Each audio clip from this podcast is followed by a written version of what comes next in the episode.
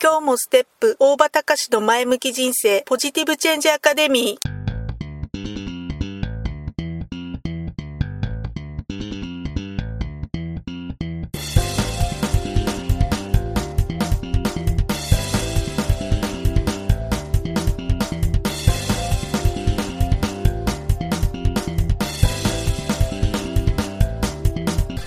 もステップ大場隆の前向き人生ポジティブチェンジアカデミーは開業から20年行政書士として奮闘している大場隆が日々活動している中で感じたことを通して皆様に前向きな変化をお届けする番組です。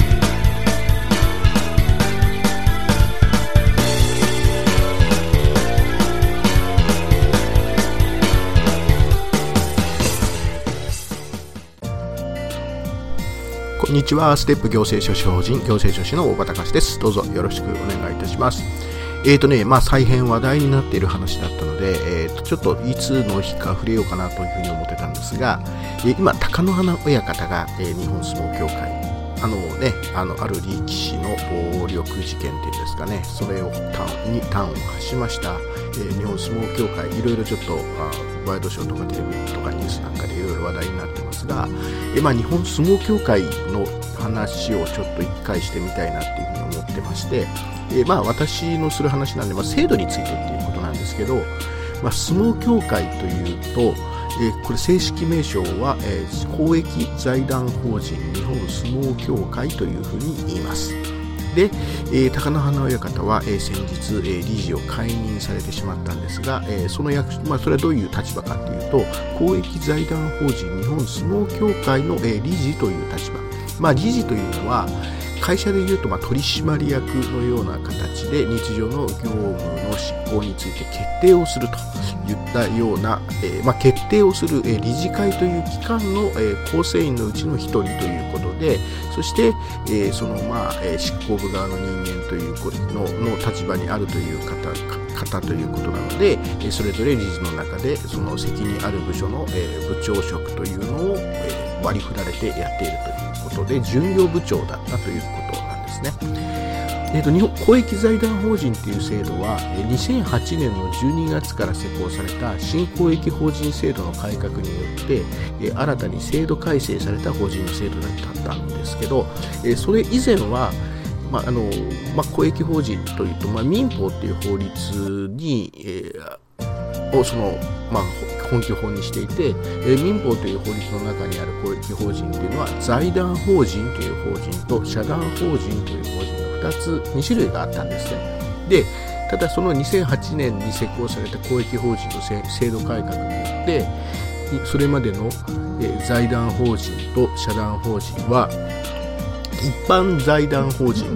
公益財団法人一般社団法人公益社団法人ということで、まあ、いわゆる一般法人か公益法人という方とどちらかを選択しないといけないっていうような仕組みに変わったんですね。そこで、えー、日本相撲協会は公益財団法人という方向を取ったんです、まあ、公益と一般の違いは何かっていうと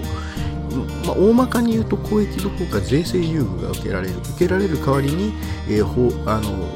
組織の運営とか、えー、やりあの、まあ、あとは事業の内容について、えー、一定の要件が課せられてその要件をクリアしないといけないという、まあ、そういった縛りが出てきたということになるんですけどそこで、えー、その財団財団法人の理事については、えー、あの評議委員会っていうのが出てきましたけど要は第三者外部のね、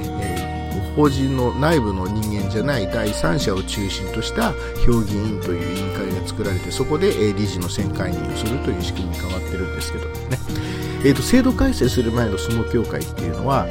えーと、いわゆる年寄り親方株年寄り面積っていうんですがそれを有する親方全部で110、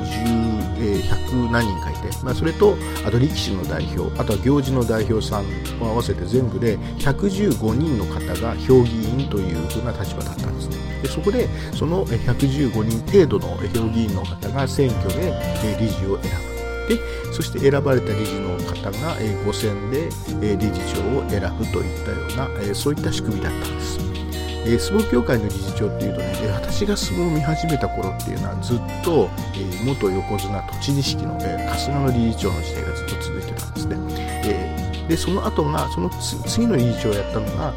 えー、元横綱初代若乃花の、えー、双子山理事長、え、いわゆる貴乃花親方の、えー、おじさんにあたる方ですけどおじにあたる方が、えー、その次の理事長をやってましたでそれから、えー、横綱、えー、佐田の山元横綱佐田の山の出羽の海理事長、まあ、後に境川理事長ということちょっと解明をしましたけども、えー、出羽の海理事長。そしてその次に、えー、元大関で高山時津理事長ということで、まあ言ってみればね、往年の大横綱と言われた方や、名力士と言われた方が、え代々ずっと理事長を務めていました。まあその後はね、えー、まあいろいろこう組織の、まあどこの組織も変わらず組織の運営ということで、まあいろいろあったのかなっていうところはあるんですけども、まあそういった仕組みだったんですけど、その制度改正が行われた後、先ほども言いましたけども、公益性の確保ということで、まあいくつか要件があって、そして、え、評議委員会というのをあの公益法人公益財団法人の場合は設置しなくちゃいけなくてその公益評議委員会っていうのは、えーまあ、あの過半数以上が、えー、相撲協会の内部の形じゃない人から選ばれないといけないということで、えー、7人、え、評議委員会がいるんですが委員の方いらっしゃるんですがそのうちの4名は、え、力士じゃない力士出身じゃない方がなっているということなんですね。で、まあ、評議員会っていうのは理事の選会員、えー、選出解任の権限を持っててあくまで、えー、評議員会の議決で理事は選ばれると、まあ、そういった形になっているわけですね。で、えー、今はね、えーと、全部で理事は10人から15人っていうような規定になってるみたいですけどでその中で、まあ、いわゆる内部理事まあ、要は相撲協会の中にいた元力士出身の方が理事というのが、まあ、10人から15人っていう形になってるみたいなんですけど、まあ、一応ね、えー、その理事の候補者というのをその、えー、昔の評議員ね、えー、いわゆる親方とかそういった方々が選挙で、え選んで選挙で候補者をあくまで選んで選んだ候補者を、え評議委員会が最終的に、え選出。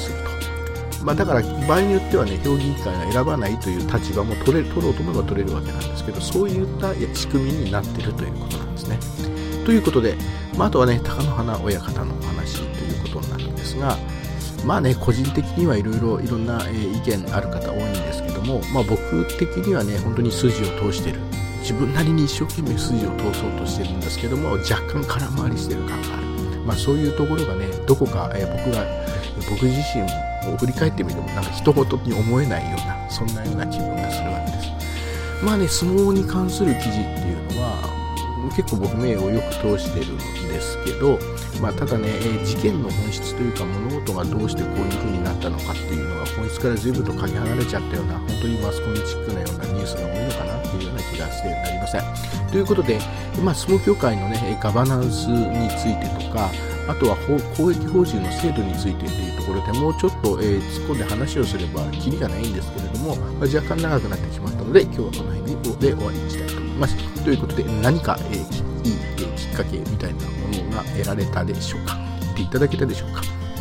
ということで、えー、ご清聴どうもありがとうございました。また次回まで。さようなら。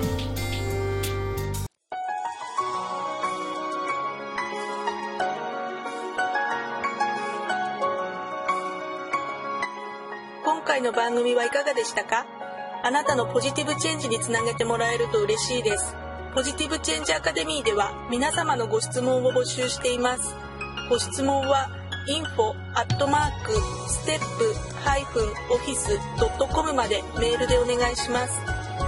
ではまた次回お会いしましょう。ごきげんよう。さようなら。